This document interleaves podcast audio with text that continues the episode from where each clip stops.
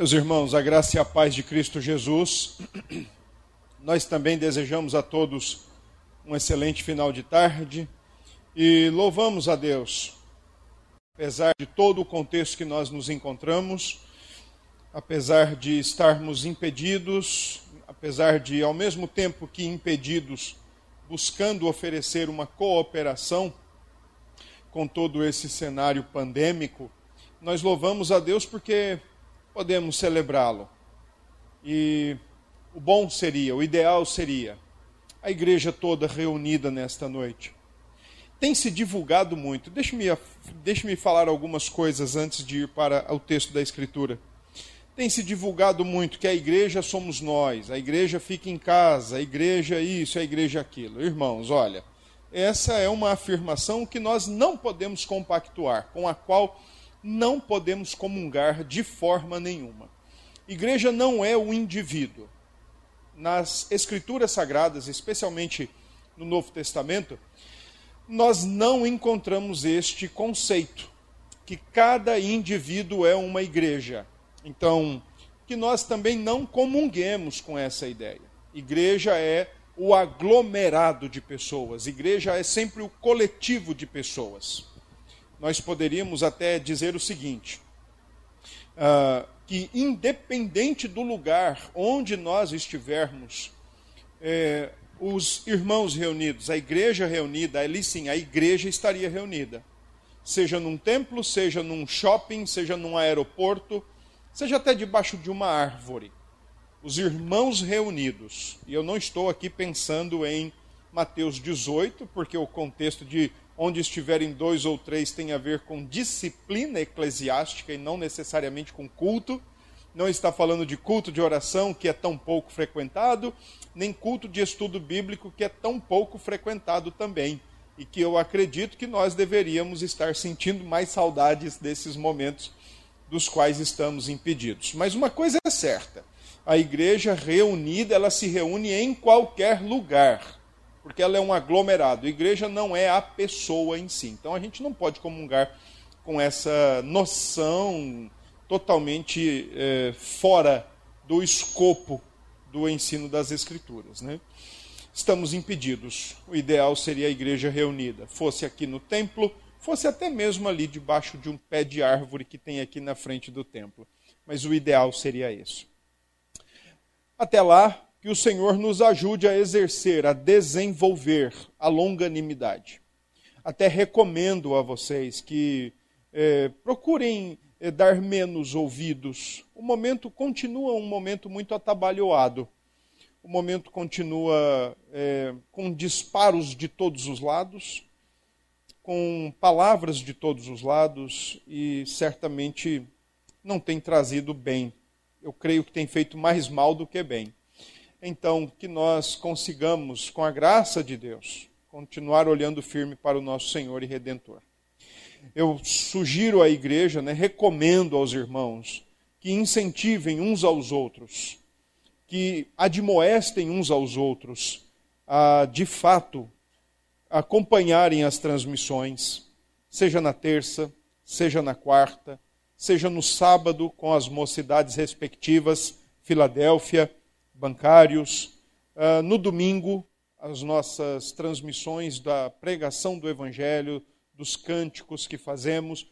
Recomendo que você, em sabendo que uma família ou algum irmão ou alguma irmã não está não está acompanhando, então recomendo que você admoeste, que você encoraje essas pessoas a acompanharem. Afinal de contas, de uma forma ou de outra, nós precisamos cultivar a nossa piedade diante de Deus. Precisamos cultivar. E ela é cultivada a partir das escrituras sagradas, ela é cultivada a partir do culto, que neste momento nós não podemos nos reunir. Mas graças a Deus que ainda nós estamos podendo fazer isso. Se, se vier um dia, e nós não precisamos temer por isso nesse momento, o Senhor Deus está no controle de tudo, mas se um dia nem isso nós pudermos fazer, ah, nós vamos dar um jeito, mas nós não vamos ficar sem fazer. Mas até lá eu recomendo então que você admoeste a, a igreja uns aos outros. Né? Esse é um ensino tão é, maciço nas Escrituras de crente tomando conta de crente, crente pastoreando crente, crente ouvindo crente, crente aconselhando crente, que essa mutualidade do serviço, infelizmente, tem se perdido e já faz tempo. Então está na hora da gente recuperar isso, tá bom? Quero também, antes de ir para o texto sagrado, é, quero dizer aos nossos irmãos da Igreja Presbiteriana Filadélfia, tanto aqui como lá na congregação, mas e também dizer aos irmãos da Igreja Presbiteriana dos Bancários que, em havendo necessidade, em havendo alguma dificuldade, por favor, nos contacte ou fale com as respectivas juntas diaconal, junta diaconal e conselho. Estamos para atender, estamos para servir. Vocês não estão sós neste momento, nós estamos juntos, mas nós precisamos ser avisados, comunicados do que se passa, do que, se, do que está acontecendo. Temos orado pelas, pelos irmãos e seguiremos orando. Mas em havendo alguma dificuldade, em havendo alguma necessidade, por favor, nos contacte. Entre em contato conosco, tá certo? Estamos para servi-los com a graça de Deus. Bom, nós vamos abrir a escritura em Mateus, capítulo 5, do verso 10 ao verso 12. Essa, é, esses são os últimos versículos daquilo que nós conhecemos como as bem-aventuranças, e então esses são os textos que nós vamos nos utilizar nesta noite. As bem-aventuranças de Jesus, e hoje então nós alcançamos aqui os, as bem-aventuranças da perseguição, ou as bem-aventuranças do sofrimento é, por Cristo Jesus. Eu vou fazer daqui a pouco um resgate né, da, do que a gente já viu até aqui, e você vai entender perfeitamente como essa ordem acerca das bem-aventuranças está organizada. Mateus 5, versículo 10 ao versículo 12. E o texto bíblico diz o seguinte: Bem-aventurados os perseguidos por causa da justiça porque deles é o reino dos céus. Bem-aventurados sois quando, por minha causa, vos injuriarem e vos perseguirem, e mentindo disserem todo mal contra vós. Regozijai-vos e exultai, porque é grande o vosso galardão nos céus. Pois assim perseguiram aos profetas que viveram antes de vós. Amém. Esse é o texto. Vamos orar. Senhor nosso Deus, obrigado por mais uma vez o Senhor nos permitir transmitir, veicular a tua palavra. E ainda que estejamos fazendo uso desse recurso tecnológico de comunicação, de mídia social, Pai, muito obrigado também por todo esse aparato. Ele nos permite um encontro, ainda que virtual, mas nos permite, nos permite saber que não estamos sós, nos permite saber que o Senhor tem conservado o seu povo fiel, nos permite saber que o Senhor tem despertado o seu povo para a necessidade, para a importância de se ajuntar neste momento em torno das sagradas Escrituras, que é o que fazemos. Que o Senhor continue nos ensinando as preciosas lições que talvez em outro tempo, em um outro tempo de normalidade, em um outro tempo sem pandemia, em um outro tempo sem as confusões do nosso país, talvez nós nunca pararíamos para aprendê-las e nem tampouco nos despertaríamos sobre as suas importâncias. Mas que bom, que bom que aprove ao Senhor nos permitir aprender nesse tempo. Nós queremos então agradecer o Senhor e continuar rogando que continue nos ensinando. Agora nós oramos para que o Senhor traga luz, traga graça ao nosso coração e nos permita compreender a tua palavra, as sagradas escrituras. Sê conosco então neste momento. Abençoe a vida de todos quantos estão nesta hora acompanhando a transmissão da tua palavra e abençoe também aqueles que em tempo oportuno terão acesso a ela. Assim oramos. Oramos gratos em nome de Jesus. Amém.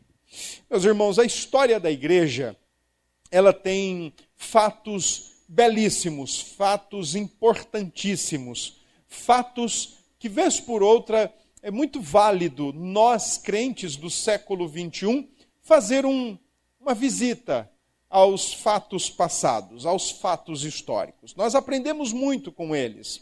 Nós, ao mesmo tempo que somos é, instruídos, somos ensinados, também somos, é, de certa forma, desafiados a nos portar como crentes lá no passado se portaram.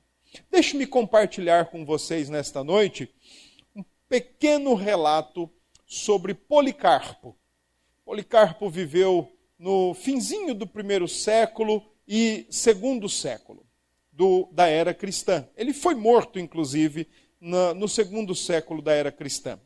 A história conta que Policarpo foi discípulo de João, o apóstolo João, aquele que é conhecido como uh, aquele que Jesus mais amava, ou simplesmente como o apóstolo do amor. Para quem não sabe, o próprio João teve uma vida muito difícil uh, logo no final da sua existência. João foi perseguido, João foi preso, João foi jogado dentro de um tambor grande, dentro de um grande recipiente com óleo quente e não morreu. E por fim, então, João foi exilado na ilha de Pátimos, que é de onde ele escreve o seu último texto, sua última carta, que é a carta do Apocalipse. Policarpo foi discípulo de João. Policarpo aprendeu com João quem era Jesus, aprendeu com João como viver para Jesus, como ter uma vida devotada, piedosa ao Senhor Jesus. Dessa forma, Policarpo também aprendeu que, por causa de Jesus, existe um, um grande e alto preço a ser pago. E seria muito bom se nós, nesta noite, também aprendêssemos isso: que há um alto e grande preço para todos quantos querem viver com Cristo, por Cristo e para Cristo. E que, por isso, por sabermos e de fato o conhecermos, deveríamos todos estar dispostos para tal preço, para tal valor. Final da sua vida, Policarpo foi queimado e eu quero trazer aqui é, um pequeno registro do seu último diálogo, já prestes a ser ateado fogo, como de fato foi. Ah, a história conta que ele teve um diálogo com o procônsul romano da sua época. E, e diz o seguinte, né? Policarpo se negou a dizer que César é o Senhor primeiro e segundo séculos, especialmente o finalzinho do primeiro século, uh, isso era o dilema do cristão. Quem é o Senhor? É César ou é Cristo? A carta do Apocalipse, por exemplo, é escrita para crentes que estão neste dilema, vivendo entre a cruz de Cristo e a espada de, de César. Ao, ao negar que César é o Senhor, deveriam estar prontos para morrerem à espada mas ao negarem que Cristo era o Senhor, deveriam estar prontos para abandonarem a cruz e serem abandonados pela cruz. O Apocalipse foi escrito nessa época para incentivar, para encorajar os crentes do primeiro século, no finalzinho ali, a se manterem fiéis e leais ao Senhor. Afinal de contas, conforme o próprio João ensina, o Senhor está no trono e nada foge ao seu controle segundo século segue a mesma dinâmica, o mesmo dilema: quem é o Senhor? E Policarpo se negou a dizer, diante do procônsul romano, que César era o Senhor. Quando obrigado pelo procônsul, uh, Policarpo insistiu na sua negativa. Ele não abria a possibilidade, não cogitou a possibilidade de dizer que o Senhor Jesus não era o Senhor. E ainda mais sob a condição de ser liberto, porque ele estava preso. Então, o que o procônsul exigiu de Policarpo era que ele simplesmente dissesse: César é o Senhor. E então ele poderia ser liberto e voltar para casa. E então, Policarpo disse o seguinte: 86 anos eu o tenho servido, e ele nunca me fez qualquer injúria. Como posso eu, pois, blasfemar contra meu rei e meu salvador? Ainda assim, o procônsul insistiu, e ele respondeu mais uma vez: Posto que de maneira vã você insiste que eu jure pela felicidade de César e pretendes ignorar quem e o que eu sou, ouve-me, declaro com toda intrepidez: eu sou um cristão. O procônsul, insistente ainda em querer fazer Policarpo negar o Senhor, mais tarde disse assim para ele: Olha, eu tenho feras ao meu alcance, e a elas te lançarei, a não ser que te arrependas.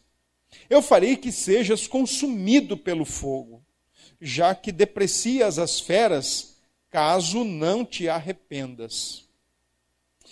Policarpo, em réplica, disse: Tu me ameaças com fogo, que queima por uma hora mas depois se apaga.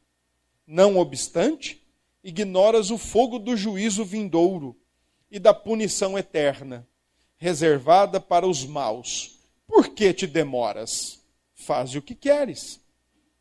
Pouco depois dessas palavras de Policarpo e da sua atitude resoluta em não negar a Cristo, as pessoas começaram a trazer lenhas, especialmente os judeus, segundo o seu costume. E assistiram com muito entusiasmo e com muito festejo aquele que era o discípulo de João a ser queimado num poste. Mas ele não negou a Cristo. A história da igreja nos ensina, não só com o caso de Policarpo, mas com tantos outros casos, com tantos outros episódios, que aquele que conhece ao Senhor Jesus deve estar disposto a ir até as últimas consequências da sua vida. Com o texto de Mateus 5, 10 e 11 e 12, nós atingimos aquilo que seria, que são, na verdade, as últimas bem-aventuranças nós agora alcançamos o finalmente da descrição introdutória do Sermão da Montanha sobre o caráter daqueles que são partícipes do reino de Deus. Quem eles são e, portanto, como eles devem se comportar neste mundo, embora já sendo partícipes de um outro reino e de um outro mundo. É como se estivéssemos com um pé aqui, mas também com um pé lá no reino que ainda vem para se concretizar. Há uma modificação bastante interessante e acentuada, especialmente por causa do versículo 11. Até o versículo 10, o Senhor Jesus está sendo bastante abrangente com a sua palavra, afinal de contas, os versículos 1 e 2 do capítulo 5 nos lembram, nos ensinam que esse sermão foi proferido de uma montanha e o seu auditório não era, um somente, não era um auditório somente composto de crentes genuínos e leais ao Senhor. Versículo 1 diz que as multidões vieram.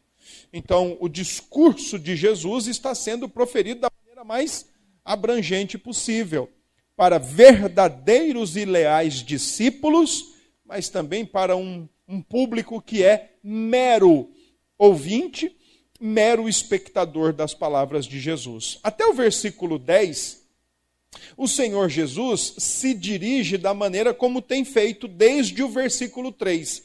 Bem-aventurados os, dando aqui a ideia de uma terceira pessoa uh, do, do plural, né? Bem-aventurados eles que são, eles que são. Mas quando chega no versículo 11, a mudança é proposital e acentuada, porque agora o Senhor Jesus não diz assim: bem-aventurados quando eles por minha causa forem Não, não. Agora o Senhor Jesus diz: Bem-aventurados são vocês quando vocês, e aqui existe já uma preparação para o que vem a partir do versículo 13. Porque a partir do versículo 13, o Sermão da Montanha assume uma, uma forma mais delineada, mais afunilada. É só você, por exemplo, olhar para os versículos 13 e 14, que você vai ver os conhecidos vós do Senhor Jesus. E aqui está, sim, traçando uma barreira distintiva entre o verdadeiro discípulo de Jesus e o mero espectador. Então aqui já está, com essa mudança acentuada do versículo 11, já está sendo preparado o cenário para o que vai ser dito posteriormente, além do que o próprio Senhor já está dizendo: olha, só é perseguido por Cristo, só é injuriado e só é maledito por causa de Cristo aquele que é verdadeiramente e é genuinamente discípulo de Cristo, que se identifica com Ele, com Suas palavras, com seu ensino, com seus feitos, com Sua pessoa, com a pessoa do Senhor. Esses sim são os verdadeiros é, discípulos, os genuínos discípulos de Cristo. Embora o versículo 10 e o versículo 11 tragam as palavras macarioi ou bem-aventurados, é, eu concordo, eu tenho, na verdade, que concordar com uma grande parte de estudiosos que não entendem que aqui seriam duas bem-aventuranças distintas, mas que são, na verdade, a mesma bem-aventurança, e que o versículo 11 e 12 nada mais é do que uma ampliação, mas ao mesmo tempo um direcionamento específico. Bem-aventurados os que são perseguidos, porque deles é o reino dos céus. E aí então o Senhor Jesus explica e especifica mais quem são os perseguidos, por que eles são perseguidos, como eles são perseguidos e como eles devem reagir diante dessas perseguições. Um autor chamado Frederick Dalle Brunner nos ajuda a entender a maneira como as bem-aventuranças estão organizadas. Os irmãos devem se lembrar que do versículo 3 ao versículo 6, nós olhamos para aquelas bem-aventuranças da, da dependência em Deus. Quando uma pessoa ela olha para si mesma e ela reconhece a sua pobreza de espírito, ela reconhece a sua é, necessidade gritante, a sua dependência em Deus. Versículo 4, ela chora por causa dos seus pecados e ela chora por causa do que o, porque o pecado faz, tanto com as pessoas como com a própria criação. E ao mesmo tempo ela se transforma numa pessoa mansa, uma pessoa gentil, uma pessoa amorosa, amável, perdoadora, e ela deseja o tempo todo fazer a vontade de Deus. Tem fome e sede de justiça é fazer a vontade de Deus. As quatro primeiras bem-aventuranças é o Senhor Deus, portanto, levantando o genuíno discípulo do chão. Ele está prostrado diante das suas pobrezas espirituais e fraquezas, que ele não tem nada a oferecer, mas por causa desse reconhecimento, então o Senhor o levanta do monturo e o coloca em pé. E ao mesmo tempo que o coloca em pé, agora diz: Olha, bem-aventurado se você for misericordioso, limpo de coração e pacificadores e pacificador. E aqui, no que diz respeito às bem-aventuranças da plenitude de Deus, o Senhor então envia os bem-aventurados de volta para o mundo. Ele agora os remete de volta para o mundo, depois deles terem reconhecido suas misérias e seus pecados, e agora se tornarem mansos, gentios e famintos por fazerem o que Deus quer, Deus agora os envia para o mundo, aliás, um mundo que não é nada amigável e nem amistoso, mas é um mundo hostil. E agora eles vão para espalhar aquilo do que eles estão cheios de misericórdia, de pureza e de paz. Mas há um detalhe: eles são enviados não para pessoas que estão de braços abertos, braços é, estendidos e corações abertos. Eles não estão indo, em, eles não estão indo em direção, em direção às pessoas mais amistosas da face da terra. Eles não estão indo em direção às pessoas mais receptivas da face da terra. Eles estão indo em direção a pessoas que não conhecem a Deus e que não amam a Deus. Aqui nós devemos lembrar de, devemos acentuar então duas coisas. Eles estão indo frente a um mundo hostil, mas é também porque não são ostras. O cristão não pode viver uh, como ostra, né? Não pode viver isolado. Ele é chamado para ser cristão no mundo. Ele é chamado do mundo para ser no mundo e para o mundo. E as duas últimas bem-aventuranças, que foram a, a última bem-aventurança, perdão, que foi a que nós lemos hoje, narra um pouquinho do que aquele que é o genuíno discípulo de Cristo, quando ele foi levantado do seu monturo de arrependimento, lágrimas e reconhecimento de suas misérias e mazelas espirituais, e agora ele conhece o seu Senhor e ele é enviado para um mundo hostil. Então, a última bem-aventurança, a partir do versículo 10, ensina como esses genuínos discípulos vão encontrar o mundo e, e mostra os tipos de problemas e objeções que eles vão encontrar porque querem ser servos da justiça. Eles estão num mundo cujos compromissos mais básicos e mais fundamentais do coração são dissidentes, são divergentes. Então, de fato, não dá para encontrar paz quando os compromissos do coração são irreconciliáveis. É lamentável quando nós queremos ver, por exemplo, é, jovens cristãos que querem se dar em namoro e até em casamento com aqueles que não professam a mesma fé. São compromissos diferentes, são compromissos do coração irreconciliáveis. Não vai dar certo, de forma alguma. De forma nenhuma. Esses cristãos da última bem-aventurança, os genuínos cristãos, que agora se voltam para um mundo irreconciliável e hostil a Deus, eles não são bem-vindos, eles não são elogiados, eles não são admirados, eles não são desejados. Não são desejados. Aliás, a propósito, a igreja, como consciência do Estado, é, a, é agora é a voz do momento que precisa ser urgentemente calada urgentemente calada.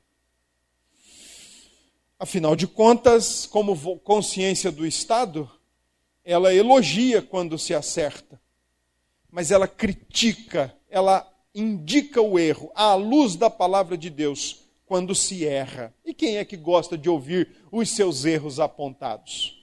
Quem é que gosta de ouvir os seus exageros cometidos? Quem é que gosta de ouvir às, às vezes, a sua maneira injusta de lidar.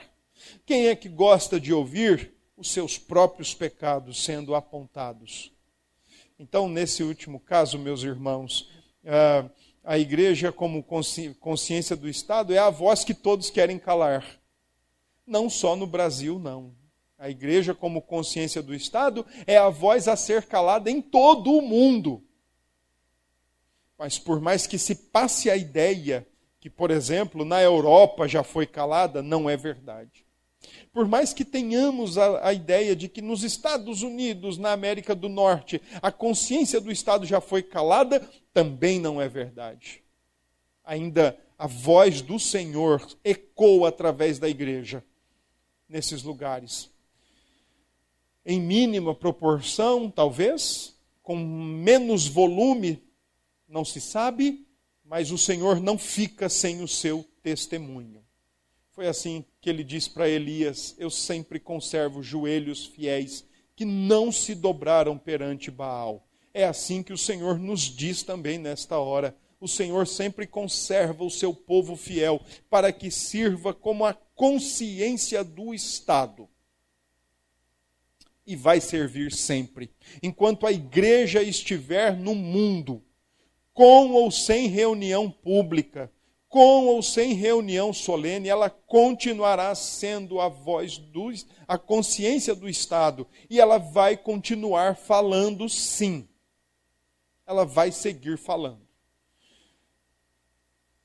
E se vamos ser bem-vindos, elogiados, se vamos ser bem recebidos com a nossa parcela de contribuição, se vamos ser uh, tratados de forma amistosa, com tapinhas nos, nos ombros, não estamos preocupados com isso e nem deveríamos nos preocupar. Acredito eu que é um ledo engano, aliás, é um engano escancarado a igreja aguardar um tratamento diferente, porque, afinal de contas, quando toda a humanidade de forma acelerada e veloz caminha numa direção, a igreja está sempre remando contra. Ora, como é que nós poderíamos ser recebidos de maneira amistosa, elogiável e assim por diante? De nenhuma forma. Então, as bem-aventuranças estão organizadas exatamente nessa, nesse prisma. Deus levanta a sua igreja de um monturo de, de lágrimas, de um monturo de arrependimento e reconhecimento. Levanta a igreja da sua fraqueza. Ela, a igreja ela é enchida pelo Senhor e é enviada ao mundo para distribuir, para oferecer aquilo que ela agora tem. Mas ela não é bem recebida. Ela não é bem-vinda. Ela não é tratada de maneira amistosa. Bom, vamos olhar então para os três versículos que nós fizemos a leitura e eu vou organizar aqui a nossa exposição em três, em três momentos específicos. O primeiro momento é, é falar um pouquinho sobre a certeza da bênção de Deus, a certeza da aprovação de Deus. Em que contexto nós podemos ter essa certeza? Segundo, é, falar um pouquinho sobre a causa da, do, da, da, da, da bênção de Deus, né? a causa, por que, que a bênção de Deus vem sobre estes que são perseguidos. E, por fim, falar sobre a postura destes que são perseguidos. Tá bem? Então, o texto do, do Senhor Jesus, os três versículos finais das conhecidas bem-aventuranças, diz o seguinte no versículo 10: Bem-aventurados os perseguidos. E no versículo 11 diz: Bem-aventurados sois quando vos perseguirem e mentindo disserem todo mal contra vós. E além disso, também diz: vos injuriarem. Primeiro, deixe-me colocar uma questão assim bem importante. Gramaticalmente falando, a maneira como o texto está construído dá a ideia de que isso daqui não é uma coisa que acontece uma vez na vida e outra na morte. Isso aqui, a forma como o texto está colocado no grego, a ideia que passa é que essas perseguições, injúria, injúrias, uh, mentiras, calúnias, insultos, eles são o tempo todo na vida da igreja.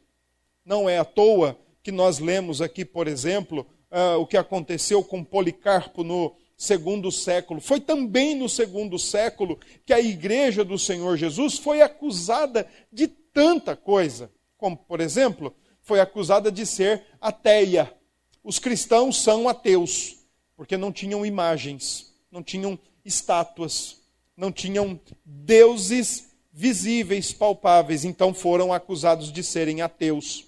Os cristãos no segundo século foram acusados de serem ah, ah, canibais, porque ouvia-se dizer que eles se reuniam para comer o corpo e o sangue de Cristo.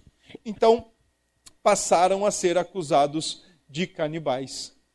Os cristãos foram acusados de cometerem orgias uh, sexuais, porque se saudavam com ósculo santo beijavam o, o rosto uns dos outros. No segundo século não existia esse tipo de saudação tão comum do nosso tempo. Paz do Senhor, graça e paz. De forma nenhuma. A saudação era através do ósculo santo, que é o que está na Escritura. É, Paulo saúda com ósculo santo. Por exemplo, em Corinto está escrito isso. Então, nesse é, eram acusados de serem contra a economia, porque eles é, bradavam contra a, a, o paganismo e bradavam contra a idolatria, trazendo prejuízo àqueles que fabricavam ídolos, aqueles que fabricavam estátuas, que fabricavam imagens.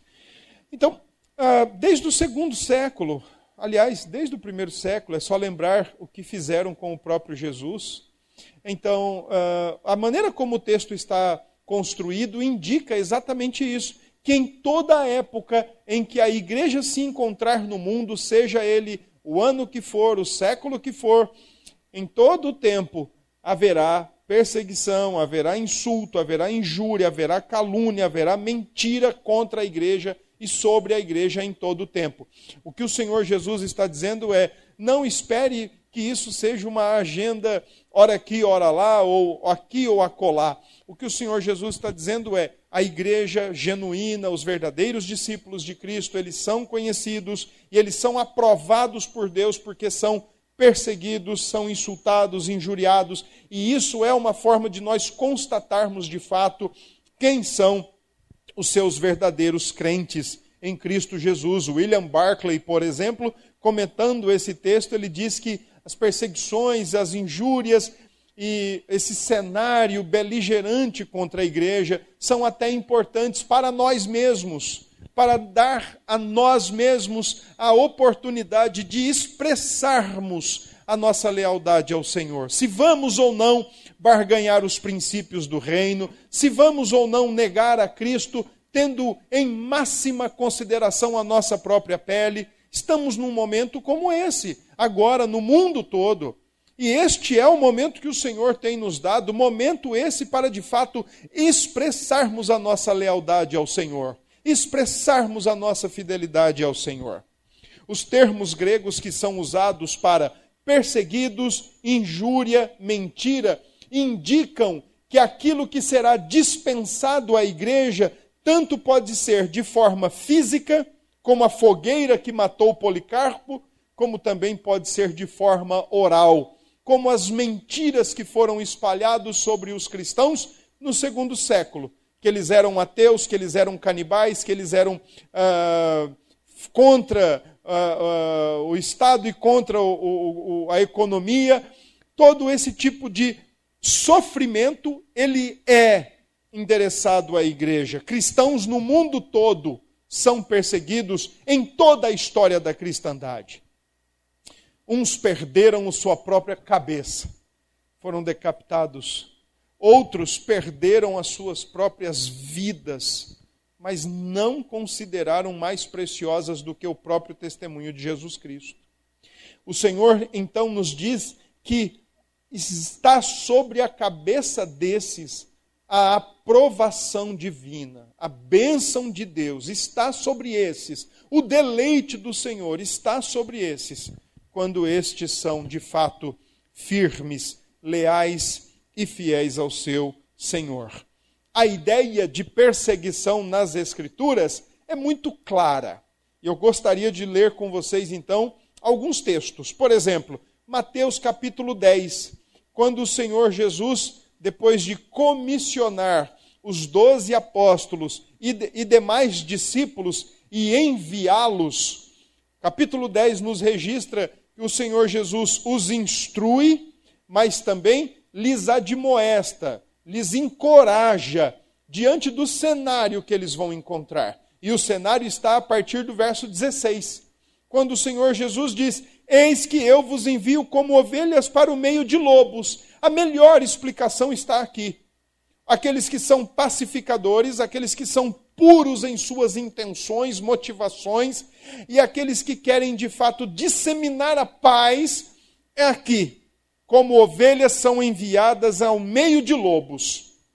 Sede, portanto, prudentes como as serpentes e simples como as pombas. E aí vem o verso 17 acautelai-vos dos homens, porque vos entregarão aos tribunais e vos açoitarão nas suas sinagogas. Por minha causa sereis levados à presença de governadores e reis, para lhes servir de testemunho a eles e aos gentios. E quando vos entregarem, não cuideis em como ou que haveis de falar, porque naquela hora vos será concedido o que haveis de dizer.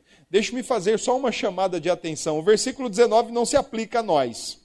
O versículo 19 se aplica àquele grupo de apóstolos e se aplica especificamente àquele grupo de discípulos. Eles não tinham o Novo Testamento. Se você e eu não sabemos o que dizer nas horas mais precisas, recomendadas, é porque nós somos analfabetos bíblicos. Porque nós temos a Escritura, que deveria, deveríamos lê-la mais, deveríamos conhecê-la, deveríamos tê-la como o verdadeiro tesouro do nosso coração e não ficar aguardando que o Espírito de Deus vá falar alguma coisa para a gente poder reproduzir. Isso aqui não se aplica a nós. Crente preguiçoso passa vergonha. Crente sem conhecimento bíblico, analfabeto, ignorante, passa vergonha. Ele é facilmente colocado no canto da parede e, e não sai dali. É, não existe isso aqui. O que o Senhor Jesus está dizendo é para aquele momento. E olha o que diz o verso 20, a informação complementar. E visto que não sois vós que fala, os que falais, mas o Espírito de vosso Pai é quem, é quem fala em vós. Irmãos, isso é um texto específico para aquele momento inicial do cristianismo. A partir do quarto século, quando o Novo Testamento foi organizado, é obrigação do crente em Cristo Jesus conhecer as Escrituras, para não passar vergonha na hora de argumentar, na hora de expressar sua fé, e muito menos para não abandonar o Senhor Jesus e voltar para qualquer segmento religioso que, for, que seja. Versículo 21, o Senhor continua então falando das perseguições. E aí ele diz: olha, um irmão entregará à morte outro irmão, e o pai ao filho. Filhos haverá que se levantarão contra os progenitores e os matarão. Sereis odiados de todos por causa do meu nome. Aquele, porém, que perseverar até o fim, será salvo. Ideia de perseguição perseguição aos genuínos crentes, perseguição aos crentes leais, perseguição àqueles crentes que são de fato verdadeiros, é, que se identificam com as palavras, com os ensinos e com a pessoa e obra de Jesus. Em 2 Timóteo capítulo 3, então o Senhor, é, o apóstolo Paulo, também fala um pouco mais sobre esse contexto de perseguição contra a igreja. E lá no capítulo 3 de 2 Timóteo, Paulo diz o seguinte, logo no versículo 1, ele diz: Sabe, porém, isto, que nos últimos dias sobrevirão tempos difíceis. Eu gosto dessa expressão que Paulo usa, nos últimos dias. Irmãos, Paulo não está se referindo àqueles últimos dias que podem ser agora, iminentemente próximos da volta do Senhor. Para o apóstolo Paulo, os últimos dias já começaram com Cristo e terminam com o seu retorno físico, visível, audível, glorioso, portentoso, majestoso e único nós já estamos nestes últimos dias. A igreja vem atravessando esses últimos dias, vem, de, vem servindo de coluna e baluarte da verdade, de consciência do Estado e da humanidade, mas ela está atravessando esses últimos dias. E Paulo está dizendo: olha, nos últimos dias, desde aquele momento até a volta do Senhor, que pode ser a qualquer momento, os tempos serão difíceis.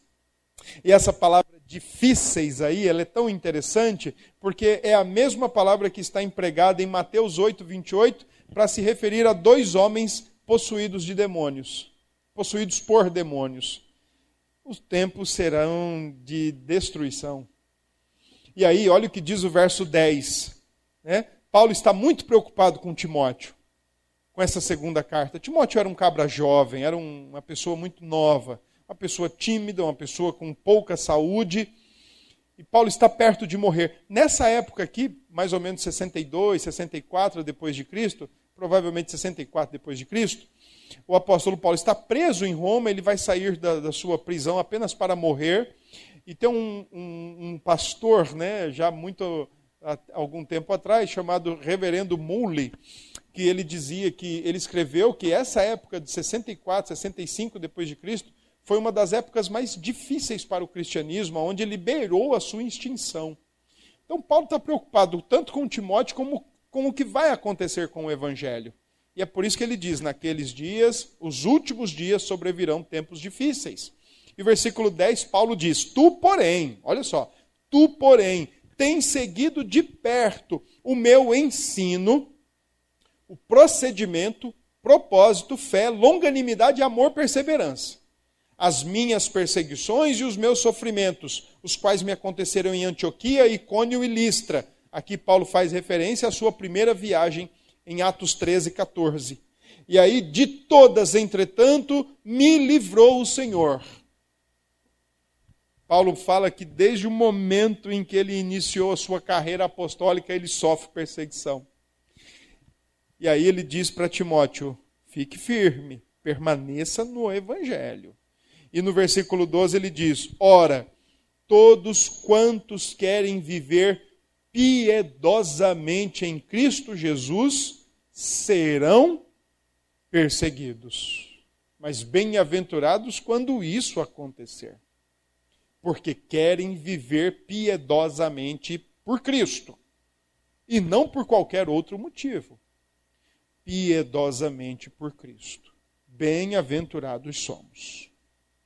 Em Hebreus, capítulo 10, o apóstolo Paulo, o apóstolo Paulo, perdão, o, o, o escritor desconhecido também traz aqui uma, uh, uma palavra muito interessante sobre a perseguição. Olha o que ele diz aqui no capítulo 10, verso 32. Capítulo 10, verso 32. Olha o que o autor diz: Lembrai-vos, porém, dos dias anteriores, em que, depois de iluminados, sustentastes grandes lutas e sofrimentos. O autor aqui está dizendo: olha, depois que vocês chegaram ao conhecimento de Cristo, lutas e sofrimentos acompanharam suas vidas. E ele diz mais no 33: ora expostos como em espetáculo, tanto de opróbrio quanto de tribulações, ora tornando-vos coparticipantes com aqueles que desse modo foram tratados. O autor aqui de Hebreus está dizendo assim: aconteceram com alguns, mas aconteceram com outros, e o que aconteceu com os outros não foi apenas com os outros por causa da identificação do corpo. Coparticipantes. A gente às vezes usa aquela ideia que somos castigados às vezes ou somos punidos por associação. Eu fui é, maltratado porque me associei a fulano, eu fui reconhecido porque me associei a ciclano. O texto aqui, quando fala de coparticipantes, é porque havia identificação com aqueles que estavam sendo perseguidos por causa da fé. E no versículo 34, o autor desconhecido diz: Porque não somente vos compadecestes dos encarcerados, e, e meus irmãos, encarcerados aqui não era qualquer tipo de preso eram os cristãos, eram os cristãos presos. Eram aqueles que já estavam nas catacumbas, nas masmorras, nos calabouços, presos simplesmente por professarem a Cristo. Vocês se compadeceram, se encheram de misericórdia por causa desses. E aí, versículo 34 diz assim: Como também aceitastes, olha isso, com alegria o espólio dos vossos bens, tendo ciência de possuirdes vós mesmos patrimônio superior e durável. O autor de Hebreus está dizendo que aqueles crentes estavam se alegrando, até mesmo quando os bens lhes eram confiscados. Aqui está um pouco do que o Novo Testamento nos fala sobre a perseguição da igreja do Senhor Jesus e por que ela pode ser considerada uma bem-aventurada? Ou em que ambiente isso acontece? Acontece no ambiente da aprovação do Senhor. Para indicar que aquela igreja, que a igreja do Senhor, os discípulos genuínos do Senhor, são de fato discípulos genuínos do Senhor. Agora, o segundo elemento aqui a ser destacado no texto é a causa da perseguição. E a causa da perseguição aparece no versículo 10 e no versículo 11, palavras diferentes, mas ao mesmo tempo palavras sinônimas em seu sentido, em seu uso. No versículo 10, o Senhor Jesus diz: Bem-aventurados os perseguidos por causa da justiça. E no versículo 11 ele diz, versículo uh, uh, 11, ele diz: Bem-aventurados sois quando por minha causa. São palavras diferentes. Por causa da justiça, por minha causa. Mas as duas palavras têm a mesma direção. Ah, o sofrimento é por causa de Cristo. É porque os discípulos buscam se identificar e se adequar às suas palavras, à sua pessoa e à sua obra. A igreja não sofre porque ela quer ser santinha. A igreja não, não sofre porque ela tem uma conduta de ética e moral elevada. A igreja não, não sofre porque ela tem uma programação semanal completa e ela está sendo prejudicada agora porque ela não arrecada muito dinheiro. A igreja não sofre porque é, é o aglomerado das melhores pessoas de uma cidade ou da sociedade a igreja sofre, tem como causa da perseguição, da mentira, da calúnia contra ela, o Senhor Jesus. Em outras palavras, é aquele que deseja andar como Jesus andou, viver como Jesus viveu, amar como Jesus amou e ser como ele é. Essa é a causa. A mesma palavra que está no versículo 10 para justiça é a, me, é a mesma palavra encontrada no versículo 6. Bem-aventurados que têm fome e sede de justiça. Portanto, a igreja tem como a causa da perseguição o fato dela querer fazer a vontade de Deus. O fato dela querer imitar o Senhor Jesus.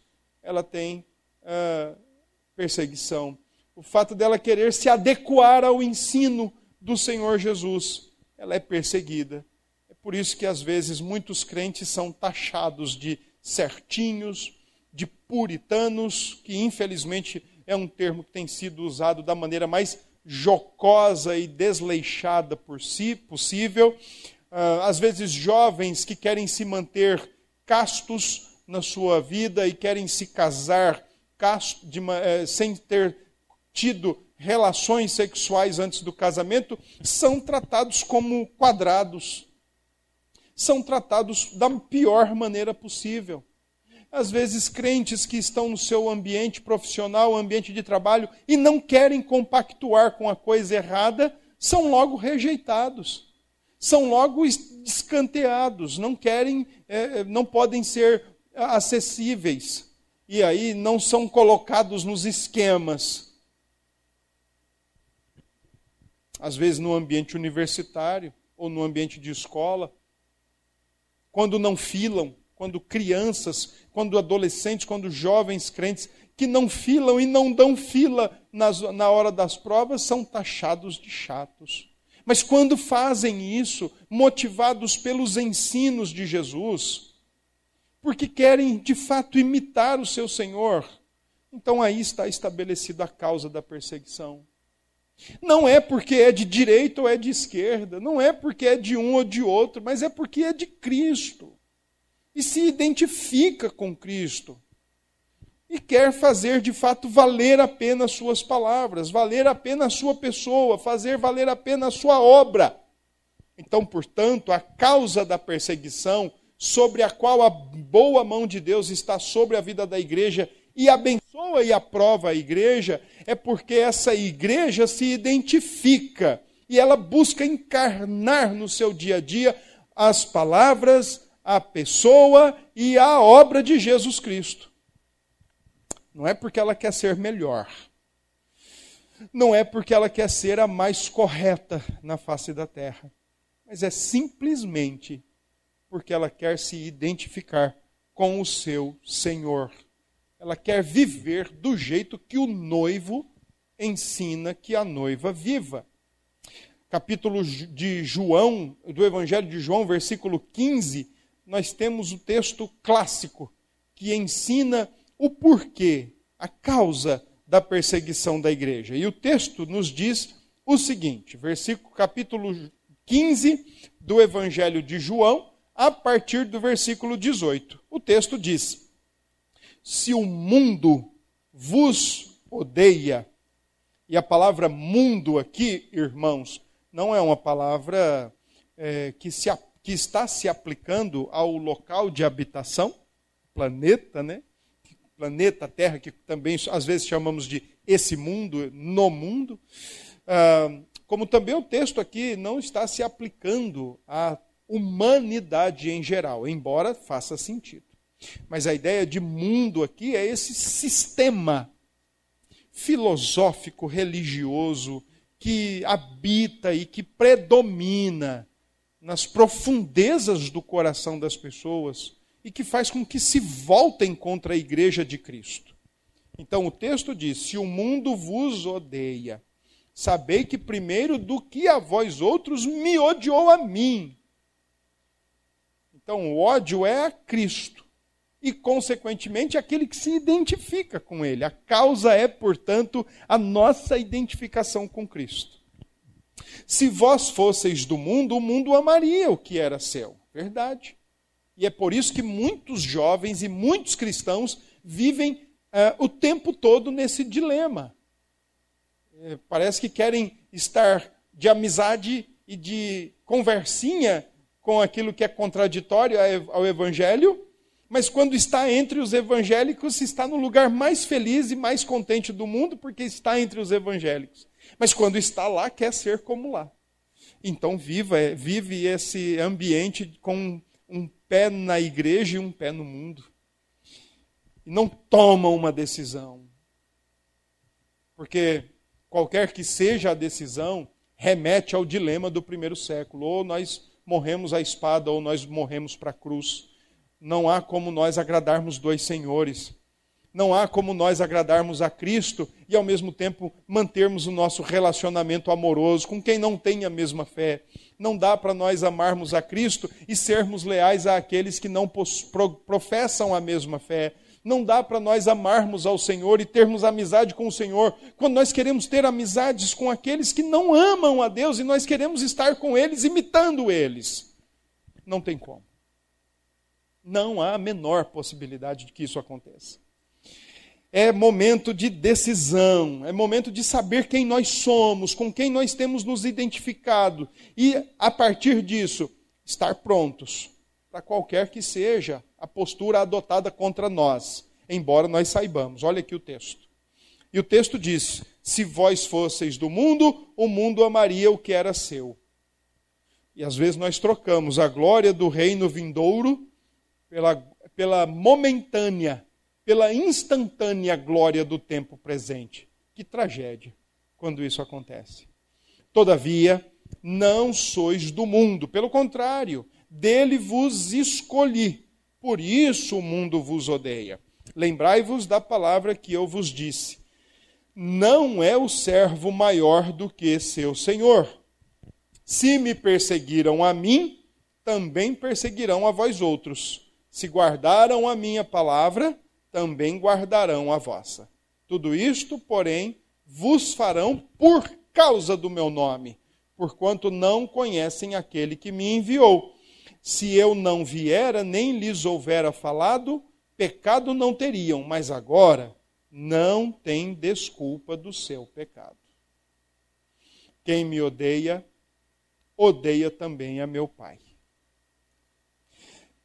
Risque da sua cabeça e tire do seu coração qualquer expectativa ou qualquer possibilidade de acreditar que pode ser um aprovado por Deus e um aprovado pelo mundo.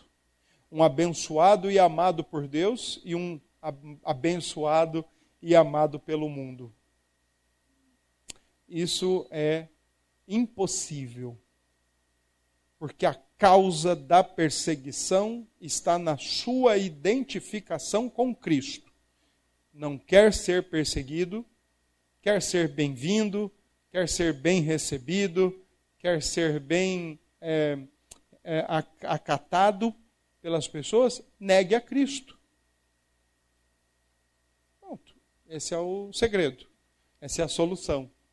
Diga que ele não é mais o Senhor e Salvador da sua vida e vá ser bem acolhido e bem recebido por quem quiser. Mas o contrário também é verdadeiro. Ame a Cristo e não se preocupe.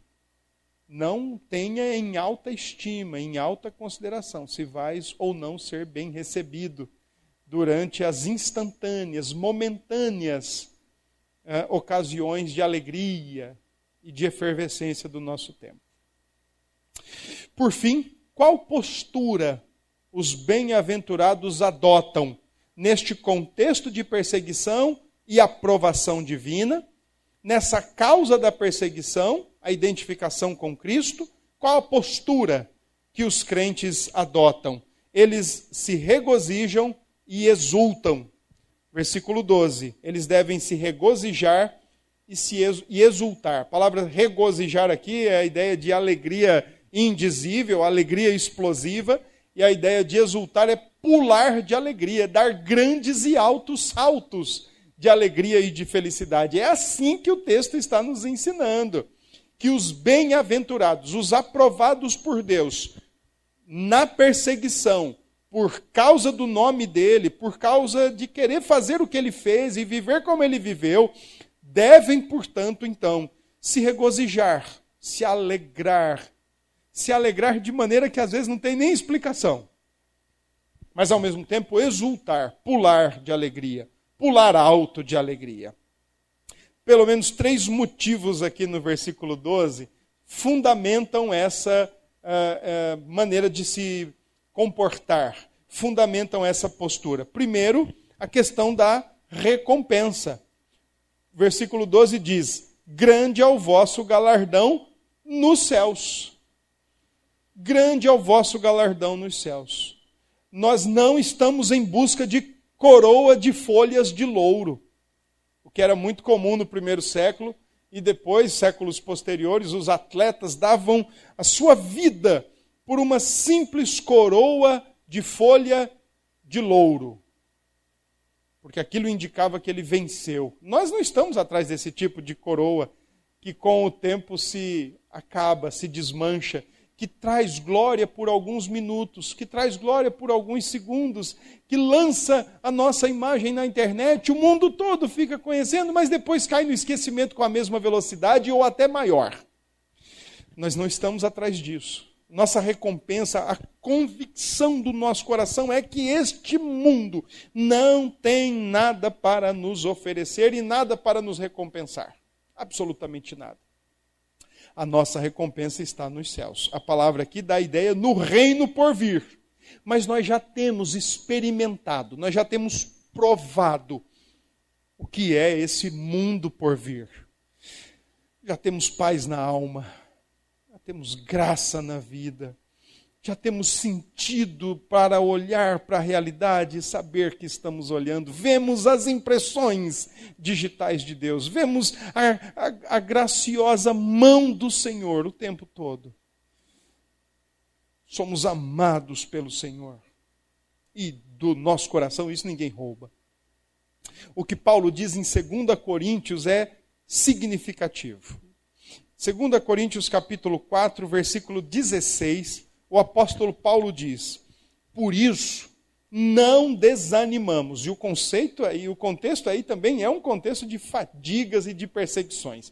Não desanimamos, pelo contrário, mesmo que o nosso homem exterior se corrompa, quando Paulo fala de homem exterior aqui, ele está falando do, do, do, próprio ser, né? da própria é, organização do homem, do próprio corpo físico que nós estamos em processo aí de envelhecimento, de decomposição, de rugas, de cabelos brancos. pele, flacidez e tudo mais. Mas Paulo está dizendo: olha, por mais que neste mundo nós vamos caminhando e o nosso homem exterior vá se corrompendo, contudo, o nosso homem interior, e aqui a palavra contempla o coração, a nova natureza que Deus dá aos seus filhos, o coração, a sua nova mentalidade, a sua nova maneira de pensar e ver as coisas. Este homem interior se renova de dia em dia. E aí Paulo diz: porque a nossa leve e momentânea tribulação. Interessante, né? Como Paulo coloca isso. Para nós que às vezes estamos com uma unha encravada, parece que já faz uma eternidade que nós estamos sentindo aquela dor. Para nós que às vezes estamos com uma dor de cabeça ou uma dor na coluna, parece que estamos há vidas e vidas e vidas experimentando aquela dor. Mas o apóstolo diz que aquilo é tudo leve e momentâneo. Tudo muito passageiro, tudo muito curto. E ele diz: produz para nós eterno peso de glória, acima de toda comparação. Em outras palavras, não tem comparação. Não atentando nós nas coisas que se veem, porque olhar para as coisas que nós vemos é pedir para morrer de desgosto e de desânimo mas nas que se não veem. Porque as que se veem são temporais, e as que se não veem são eternas. É para lá que nós olhamos. Nós não estamos preocupados com uma folha, uma coroa de folha de louros, nós estamos preocupados com uma medalha de ouro ou com uma coroa de ouro. Nós estamos olhando é para essas, a recompensa eterna. Aqui o apóstolo Paulo diz que não tem comparação o que nos aguarda frente ao que nós experimentamos. Além da recompensa, há um outro motivo aqui para esse regozijo e essa exultação, que é a questão da autenticidade. Só sofre por causa de Cristo, por causa das suas palavras, por causa da sua pessoa e da sua obra, só sofre por causa disto tudo aquele que de fato é verdadeiro discípulo de Cristo. Então, a maneira de nós, a maneira como somos tratados em relação à nossa fé e à nossa identificação e o nosso comprometimento com Cristo, deveria trazer para nós aquilo que a gente conhece hoje como selos de qualidade as perseguições contra a igreja são como selos de qualidade. São o ISO 9001, 9002 e, e por aí vai. Crentes que de fato são genuínos, que são leais, que são verdadeiros, indicam autenticidade, porque quem não é perseguido por Cristo não se identifica com Cristo. Olha o que Pedro diz na sua primeira carta no capítulo 4, ele diz o seguinte, no capítulo 4, verso 13 e 14. Pedro diz assim: vamos ler a partir do verso 12. Ele diz: Amados, não estranheis o fogo ardente que surge no meio de vós. Esse fogo ardente aqui não tem nada a ver com fogo é, em termos pentecostais. Tem a ver com fogo de perseguição mesmo fornalha para queimar os crentes ele diz: Não vos estranheis com isso, destinado a provar-vos como se alguma coisa extraordinária vos estivesse acontecendo. 13. Pelo contrário, alegrai-vos, na medida em que sois co-participantes dos sofrimentos de Cristo. Agora, há pouco nós lemos um texto de Hebreus, onde o autor desconhecido diria, dizia que os crentes são coparticipantes com aqueles que sofrem e estão presos. Aqui Pedro diz que quando nós sofremos, nós somos coparticipantes com Cristo. Paulo diz que nós somos unidos a Cristo na vida, na perseguição, na morte, também na ressurreição. Versículo 12 diz: "Para que também 13, para que também na revelação de sua glória vos alegreis exultando, saltando de alegria, quando Cristo vier, nós estaremos com ele." 14 se pelo nome de Cristo sois injuriados, bem-aventurados sois, porque sobre vós repousa o Espírito da glória e de Deus. Aqui está uma das melhores maneiras de nós sabermos se nós somos crentes leais e genuínos. A maneira como nós nos portamos na nossa vida, a maneira como as palavras, a pessoa e a obra de Jesus determinam o nosso viver e a maneira como somos tratados face à nossa forma de identificação e ação. E o versículo 15 diz: Não sofra, porém, nenhum de vós como assassino, ou ladrão, ou malfeitor, ou como quem se intromete em negócios de outrem, o bisbilhoteiro, mexeriqueiro. Não, não sofra por isso. Não, porque, na verdade, se sofrer por ser assassino, ladrão, malfeitor, ou como quem se intromete por negócios de outrem, isso é sofrer pelas consequências do seu próprio pecado. Pessoas pecam e depois estão aí morrendo com, seus, com suas consequências e querem questionar a Deus. Questione-se a si mesmo. Questione-se a si mesmo. Questione-se porque fala o que fala, porque faz o que faz. Questione-se das suas decisões mal pensadas. Questione-se das suas decisões e das suas intenções. Não questione a Deus. Se nós devemos nos queixar em relação a muitos dos nossos sofrimentos, devemos fazer o que disse o profeta: queixe-se do seu próprio pecado. E aqui Pedro está dizendo: olha, se você tiver que sofrer, não sofra por fazer coisa errada.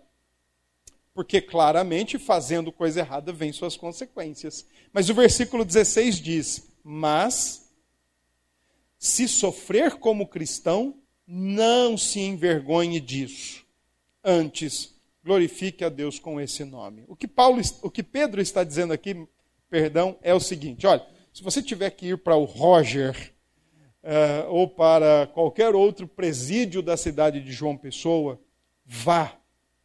Mas não vá por ter tirado a vida de ninguém. Vá porque simplesmente você disse: sou cristão. E não abro mão disso.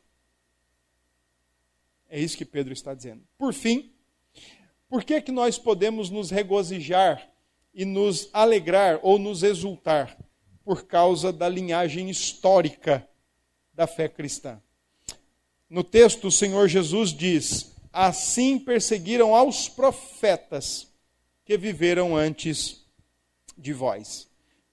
O Senhor Jesus está dizendo que esse caminho de perseguição, de insulto, injúria, de mentira contra a igreja, é um caminho já pavimentado pela morte de tantos e tantos servos de Deus no passado e que vem acontecendo até agora.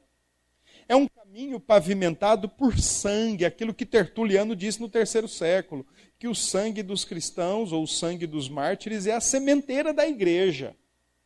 Então, aqui o Senhor Jesus está colocando os discípulos do primeiro século, seus ouvintes originais, bem como todos os discípulos genuínos ao longo da história, no mesmo caminho pisado e no mesmo caminho traçado e, e, viajado pelos profetas e cristãos do passado e até mesmo do Antigo Testamento.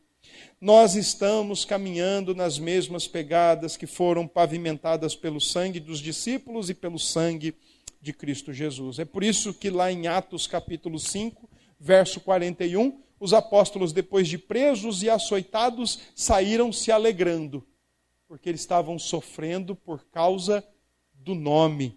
É isso que diz lá no texto. Vamos olhar Atos capítulo 5 e o verso 41. O texto diz, e, eh, versículo 40: chamando os apóstolos, açoitaram-nos deram lá umas chibatadas nos apóstolos, deram umas chicotadas neles, açoitaram-nos e, ordenando-lhes que não falassem em nome de Jesus, os soltaram. E eles se retiraram do sinédrio, regozijando-se por terem sido considerados dignos de sofrer afrontas por esse nome. Sofrer afrontas por esse nome. E retornando à primeira carta de Pedro, lá no capítulo 1, olha o que o texto diz. 1 Pedro 1, verso 6, diz assim: Nisso exultais, embora no presente por breve tempo, se necessário, sejais contristados por várias provações, para que, uma vez confirmado o valor da vossa fé, muito mais preciosa do que o ouro perecível, mesmo apurado por fogo, redunde em louvor, glória e honra na revelação de Jesus Cristo, a quem não havendo visto a mais. Eu gosto demais dessa expressão a quem não havendo visto a mais. Ninguém, ninguém de nós pode dizer que viu o Senhor Jesus. Pedro viu.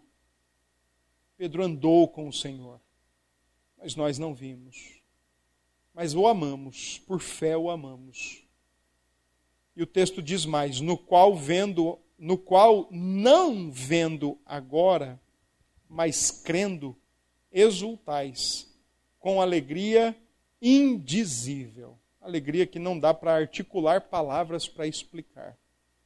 E cheia de glória, obtendo o fim da vossa fé, a salvação da vossa alma. Que é que o autor então está nos ensinando? Que o que acontece conosco não deveria ser motivo de preocupação, de revolta e muito menos de atitudes de autocomiseração ou autopiedade, mas deveriam ser redundadas todas em atitude de alegria. Estamos sofrendo por Cristo. E essa é uma linhagem histórica muito antiga. O autor de Hebreus, por exemplo, se reporta ao Antigo Testamento para dizer que os profetas foram linchados, foram apedrejados, foram cerrados ao meio, foram tratados da maneira mais bruta, cruel e violenta possível mas ele e sem ver a promessa não negaram a promessa. É por isso que Jesus diz: Bem-aventurados vocês são, porque vocês fazem parte de uma linhagem histórica que sofre perseguições por causa do meu nome, por causa da justiça. Eis, portanto, então, o que a última bem-aventurança tem a nos ensinar.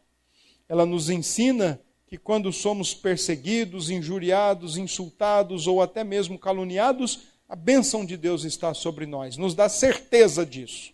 Nos ensina a causa, o Senhor Jesus, e nos ensina a postura, se regozijar e se exultar nele, porque fazemos parte de uma linhagem histórica, porque somos verdadeiros crentes, genuínos discípulos e porque a nossa recompensa está no céu e não aqui neste mundo.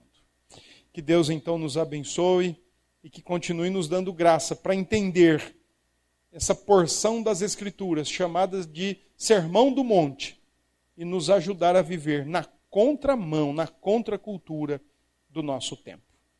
Que Deus nos ajude. Amém.